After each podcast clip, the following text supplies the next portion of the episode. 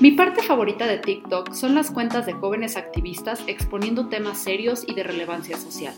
Sin embargo, durante el año que he estado en la plataforma me he dado cuenta cómo estas son las cuentas que más censura reciben.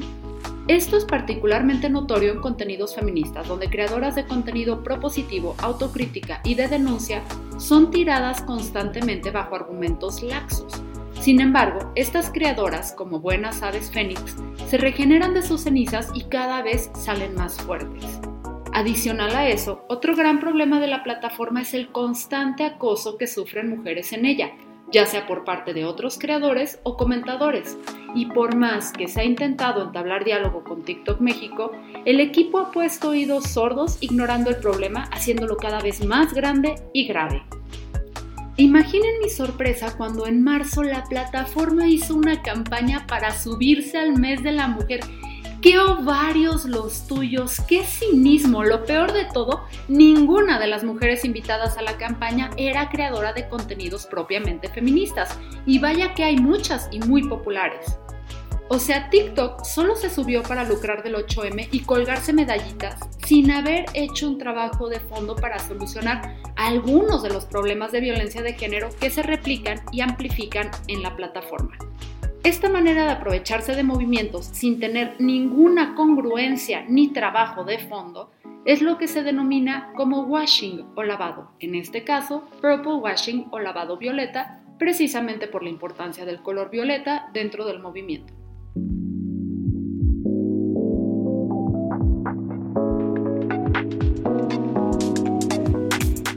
Yo soy Fernanda Dudet y bienvenidos a Ya es lunes, el podcast de Newbox para empezar la semana en modo hay muchas cosas.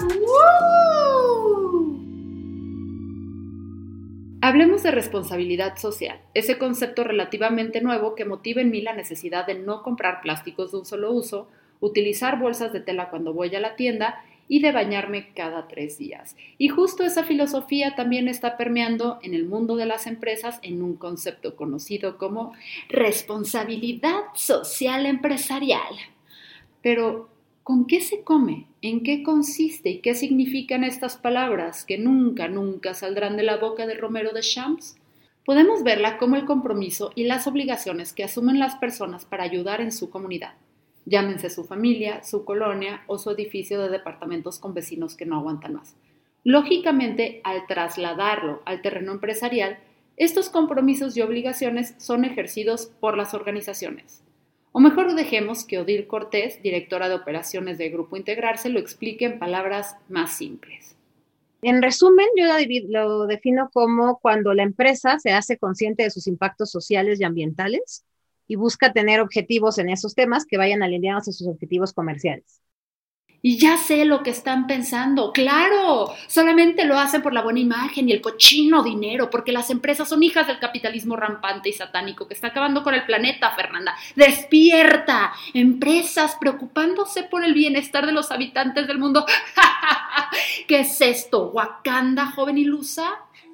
Para que le bajen a sus revoluciones Adriana Prieto, una de mis personas favoritas en el mundo y gerente de desarrollo sostenible Grupo Aeroméxico, nos explica por qué las empresas empiezan a voltear a ver la responsabilidad social por los motivos correctos. Las empresas voltean a ver la responsabilidad social. Yo siempre digo que hay dos vías y creo que una es la correcta. Uno es por conveniencia y otro es por convicción. Y creo que todo tiene que partir desde la convicción, desde un tema de ética empresarial porque si no lo otro es meramente reputacional y es algo meramente superficial, ¿no? Y entonces son ciertas acciones que solo lo hacen para alimentar el ego de las empresas, pero entonces eh, no estamos hablando de un impacto estructural y sistémico eh, y ni un derrame positivo social o ambiental en donde operan. Entonces, las empresas, además que es completamente rentable, o sea, eso que se hace por buena voluntad y, es una pérdida para las empresas, creo que esa perspectiva está completamente, queda corta, ¿no? Entonces yo creo que es por, por un tema de, e, el punto número uno tiene que ser por un tema de ética empresarial y también obviamente las empresas, su fin último es generar recursos y también la responsabilidad social es sumamente rentable. ¿Alguna vez han soñado con que Carlos Slim es un superhéroe con los calzones encima de las licras que salva al planeta invirtiendo una parte de su inmensa fortuna en sanear todos los ríos y reciclar toda la basura del mundo y luego los toma en sus brazos y los lleva volando a Bora Bora para una sesión de besos sin fin, ¿no? ¿Nadie? Ok. A ver, malditos hipócritas, honestamente no considero ser la única, porque de acuerdo con la agencia de publicidad, con Communications, más del 60% de los estadounidenses esperan que las empresas impulsen el cambio social y ambiental, ya que no confían que su gobierno lo haga. Supongo que en México esa estadística sería más alta. Por otra parte, casi el 75% de estos mismos encuestados dijo que se negaría a comprarle a una empresa si supieran que apoyan a un tema contrario a sus propias creencias. Por supuesto que esto aplica en todos los lugares en el mundo donde haya empresas, y la última vez que vi, México es un lugar en este mundo. Edgar Ávila Eslatuada, coordinador de Fundación Decatlón, nos habla sobre el poder que tenemos como consumidores, especialmente en las benditas redes sociales. Creo que una forma en la que podemos exigir a las marcas que tengan una responsabilidad social más seria es pidiéndolo por redes sociales. Creo que cada vez más tenemos poder en estos aspectos y las empresas lo toman muchísimo en cuenta si empiezan a ver una cantidad importante de menciones en, redes sociales, en sus canales de contacto en servicio al cliente y lo digo también desde la perspectiva eh, de servicio al cliente que lidero porque es real que nos eh, interesa escuchar lo que nos están pidiendo los consumidores. El consumidor creo que eh, tiene una parte bien importante aquí porque a fin de cuentas es el que dicta hacia dónde va el mercado. Entonces, si nosotros seguimos consumiendo productos y servicios que sabemos que van en detrimento de nuestra sociedad, que van en detrimento de nuestro medio ambiente, que van en detrimento, en perjuicio de nuestro entorno, eh, pues creo que pues simplemente les estamos dando un aval, ¿no? O sea, estás de alguna forma, el, el acto último de aprobación o desaprobación es la compra, el consumo. Entonces cuando empiezas a optar hacia productos y servicios que pues, brindan un, valor agregado eh, en cuanto al no perjuicio o el beneficio hacia una causa particular, pues ahí les estás marcando. A fin de cuentas los equipos de marketing en cualquier empresa están analizando el mercado y están viendo qué sucede y están viendo qué hace la competencia si nosotros empezamos a buscar productos y servicios, como decía, que, les están brindando algo extra más allá de un empaque o de una publicidad, pues esa es la forma, es la mejor forma de exigir, es la mejor forma de realizar cambios. Desde el consumidor, yo, siempre se habla de las empresas responsables, pero creo que poco se habla sobre el consumidor responsable. Creo que tenemos que en nuestro día a día tirarle más a ser un consumidor responsable. Esa voz que acabas de escuchar no son tus alucinaciones, Joaquín. Es Alonso Romero, mejor conocido entre los amigos como Blue, coordinador de responsabilidad social en Neobox, quien también está convencido de que las empresas con responsabilidad social pueden traer otros beneficios. En primera, pues estás teniendo un acercamiento, una forma más cercana de contacto con, la audiencia, con la gente estás empezando. Puedes tener una apertura hacia nuevos mercados, hacia gente que está decidiendo ya no únicamente por el costo del producto, por las características, sino también por el beneficio que lleva hacia la comunidad ese producto. Por lo menos si no es el beneficio, la falta de perjuicio. También eso es otro, otro factor. Eh, a nivel interno en la empresa beneficia de una manera sustancial porque los empleados de una empresa que ejecuta labores de responsabilidad social auténticas se sienten más motivados, se sienten eh, mucho más comprometidos con la empresa y el nivel de satisfacción al estar laborando ahí pues es, es mayor. Entonces esos son algunos de los beneficios, pues obviamente también está la parte de la reputación, está la parte de la apertura y está comprobado además, se ha visto en muchos estudios cómo las empresas que tienen eh, programas de responsabilidad social también son más atractivos para los inversionistas por el hecho de que es una empresa, eh, es un ente que tiene valores, que tiene eh, ciertos lineamientos sólidos más allá de vamos a hacer dinero a costa de lo que sea. Entonces, defender una causa es conveniente, pero ¿qué pasa si aplicas la de político en campaña y solo lo haces por quedar bien con un sector en específico? En el mundo del marketing esto se llama washing o lavado, que se utiliza para identificar las acciones que parecen responsabilidad social, pero solamente se hacen para quedar bien. ¿Y qué va a hacer un mercadólogo cuando le ha puesto nombre a algo? Lo va a exprimir hasta que su diminuta alma y poca ética estén felices. Por eso el washing también se subdivide según la causa. Purple washing para empresas que se montan de dientes para afuera a causas feministas, greenwashing si es ambiental, pink washing si es para la diversidad de orientación e identidad sexual y próximamente impulsada por mí el yellow washing para crear conciencia sobre el daño social que provoca la pizza con piña. Fíjate que hay un, espectro que a mí me gusta mucho presentar en mis clases, pero les digo a los chavos que yo conozco muy pocas que son que sean empresas realmente socialmente responsables. Conozco muchas que son empresas corporativas que tienen prácticas de responsabilidad social y se les aplaude, pero creo que quienes están en eh, tengo mi objetivo comercial y hago ciertas actividades a la par o paralelas en cuidado ambiental, en ética, en todos estos temas, pues son las que se suben al tren y está bien, porque con ganas se van a ir moviendo solitas hacia ser socialmente responsables. Eh, hay muchísimos washings, como le llamamos, ¿no? O sea, la, preocupación de que se estén lavando culpas a través de decir que cuidan el medio ambiente o que cuidan a las mujeres o que cuidan a la población LGBT o no, hay una cantidad de washings ya cada vez más grande. Ahora hasta bromeábamos por ahí con los de que trabajan con los objetivos de desarrollo sostenible, ¿no? El blue washing, ahora ya también te eso te, entonces pues sí, yo, yo soy personalmente, siempre he sido muy flexible, ¿no? Yo creo que no me importa por qué lo hagas, pero hazlo bien aunque hagas poquito, hazlo bien. Y con el tiempo, y, claro, soy consultora, ¿no? Yo ah, este, le apuesto a que puedo lograrlo con mis este, capacidades de persuasión, voy a obligarte a que cada vez más hagas más y más y más a profundidad y más a profundidad, ¿no? Si te subiste por un tema este, solamente de, de los demás lo están haciendo o me veía yo bonito, pues no es lo deseable, pero mientras lo hagas bien, no importa, ¿no? Lo importante es que diste el primer paso. El Centro Mexicano para la Filantropía cuenta con un decálogo para comprobar si una empresa es socialmente responsable o nada más le estás haciendo de pedo, Joaquín. O sea, si se están haciendo mensos en su trabajo, pues. Algunas de estas condiciones son competitividad responsable, difusión de valores, un ambiente de trabajo que mejore calidad de vida y apoyo de causas sociales. También, el cuidado ambiental es uno de los elementos que diferencia a las empresas socialmente responsables del resto. Estos son los principales aspectos que se deben tener en cuenta para hacer un programa de responsabilidad social. ¿Algo más que deberíamos considerar, Adriana? Una empresa tiene que empezar a cómo empezar un programa de responsabilidad social o ya hablaría de sostenibilidad. Ha empezado en los noventas este rollo mucho de caridad, filantropía, asistencialismo. Está bien, hay grandes organizaciones de la sociedad civil que se dedican a eso y las necesitamos, pero no, no, no, ya no es suficiente que una empresa tenga su fundación, ¿no? Porque también es atractiva en un tema fiscal, sino, y, lo ven como este ente aparte, yo le digo, lo ven como su mundo de color de rosa y, y su buen samaritano, sino realmente lo tienen que meter en su ADN y lo primero que tienen que hacer es un estudio de materialidad y hacer una reflexión interna de, ok, ¿a qué nos dedicamos nosotros? Este es mi core.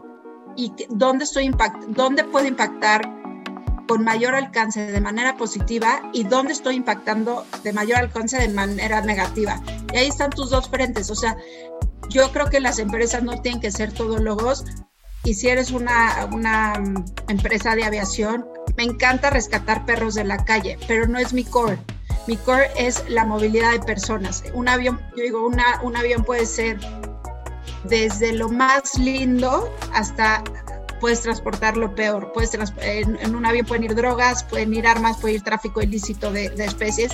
Hay que ver eso, ese lado oscuro. Pero por otro lado, si un avión para un tema de desastres naturales o ayuda humanitaria es clave. Entonces, ¿cómo empezar? ¿En qué, ¿A qué nos dedicamos? ¿Cuál es nuestro core?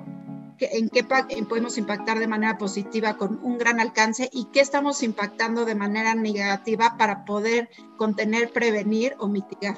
Como podemos ver, en temas de responsabilidad social es muy importante hacer las cosas porque realmente nos nacen y empezar a ver a las empresas como un lugar donde trabajan personas que están preocupadas por su entorno y en vez de verlas como una masa morfa malvada que solo piensan comerse todo a su paso, como mi sobrinito.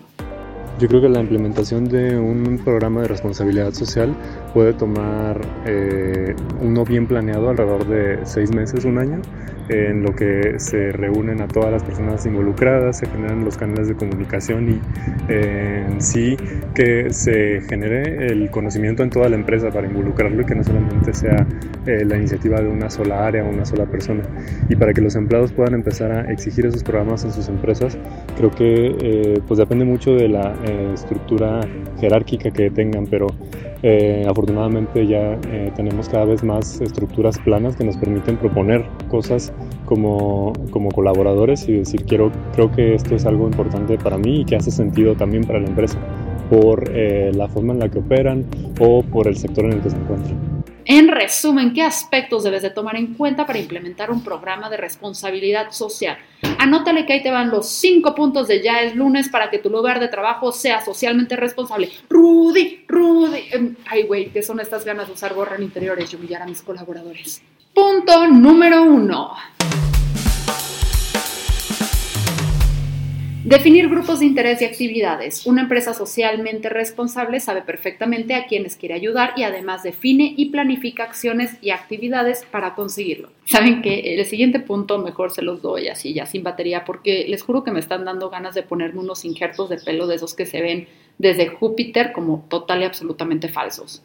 Número 2. Establecer objetivos y metas. Al final del día, la responsabilidad social debe verse como cualquier otra área de un negocio. Así que tienes que tomar en cuenta cómo realizar balances o análisis de resultados que permitan identificar puntos a mejorar. 3. Comunicar las acciones. Al tratarse de una área dirigida para el entorno y la comunidad, las acciones de ayuda deben ser compartidas y difundidas, no tanto para pararse el cuello TikTok, sino para que puedas tener retroalimentación tanto de los beneficiados como tus consumidores. 4. Tener perspectiva ambiental. Al final del día, los recursos que tenemos son limitados, por más que parezca lo contrario. Pensar en el ambiente no solo nos permite ser más amigables con nuestro entorno, también ayuda a reducir costos, porque ustedes y yo sabemos que el papel térmico no se da en los árboles térmicos.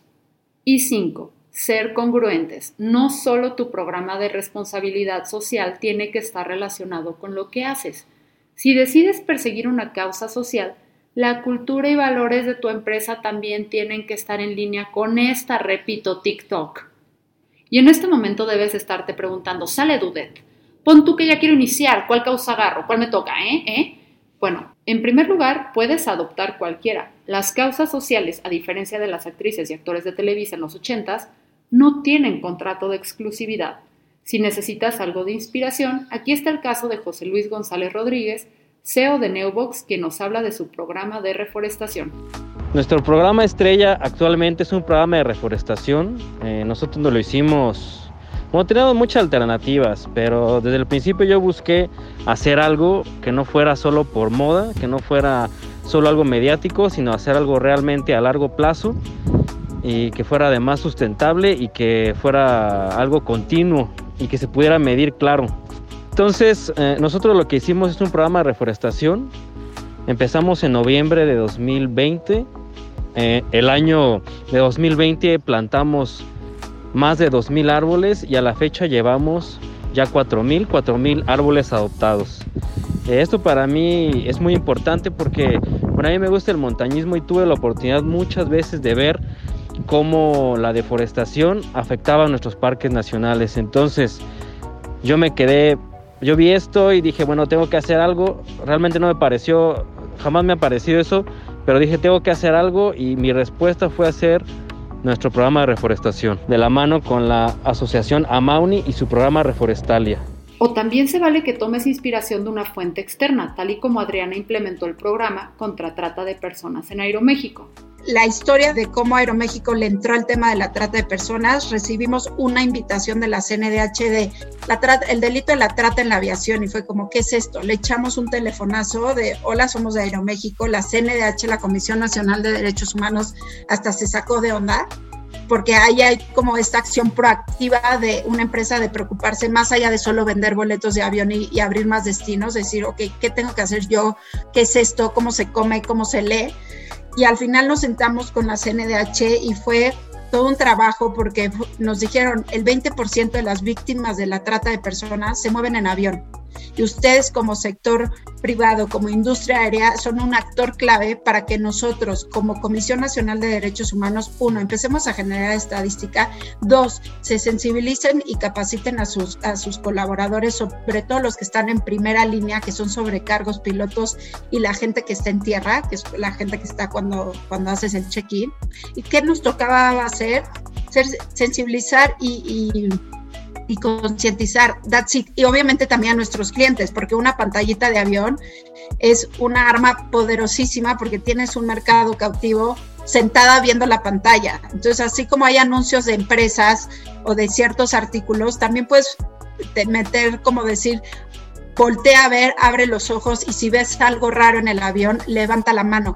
Y también algo bien importante, creo que para poder definir tus programas de, de responsabilidad social es hasta dónde me toca a mí. En Aeroméxico no somos este, superhéroes, no somos la policía. A nosotros como actor de, la sociedad, como empresa mexicana, es decir, hay algo raro en mi empresa, aquí yo vi algo y le paso el balón a las autoridades. Muchas veces nos dicen, ah, pero la corrupción y la policía, sí, pero no, o sea, nosotros tenemos la paz de, nosotros levantamos la mano y dijimos, aquí hay un problema. Y nosotros vamos generando estadística. Entonces creo que es quitarnos de la cabeza esta idea que le toca al Estado hacer todo lo que sea en temas sociales y bienestar o a las ONGs que tienen que ser salvadoras y reactivas a lo que el Estado no corresponde. El sector privado tiene un papel sumamente importante. Desde que lanzamos, al final se tradujo en un protocolo de identificación y denuncia de posibles víctimas de trata de personas y sí hemos identificado casos, casos de éxito Obviamente nosotros con la CNH trabajamos mucho en el cuidado de los derechos humanos de, los pasajeros para no caer en un, caso de discriminación. Y han habido casos de éxito que para mí no hay mayor satisfacción que cambiarle eh, el rumbo y el futuro a una persona donde su final iba, iba, a ser sumamente terrible o estaba siendo sumamente terrible y nadie la estaba volteando a ver. Si te fijas, ambas campañas atacan una problemática muy específica relacionada de una u otra forma con su campo de trabajo, y ambas tienen una forma muy clara de medir su éxito. Y sí, son campañas que de verdad están haciendo un cambio, no solamente cambian su logo con una versión del arco iris en el Pride Month. Como lo hemos establecido a lo largo de toda esta temporada, y cabe recalcar que si es la primera vez que nos escuchas, échate los otros capítulos porque te prometo que están tan buenos como una torta ahogada a media cruda.